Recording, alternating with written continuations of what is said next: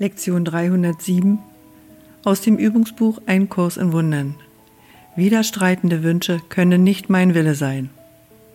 Vater, dein Wille ist der meine und nur dieser. Es gibt für mich keinen anderen Willen, den ich haben könnte. Lass mich nicht versuchen, einen anderen Willen zu machen, denn das ist sinnlos und wird mir Schmerzen bereiten. Allein dein Wille kann mich glücklich machen und nur der deine existiert. Wenn ich das haben möchte, was nur du geben kannst, dann muss ich deinen Willen für mich akzeptieren und in den Frieden eingehen, in dem Konflikt unmöglich ist. Dein Sohn im Sein und Willen eins mit dir ist und nichts der heiligen Wahrheit widerspricht, dass ich so bleibe, wie du mich schufst.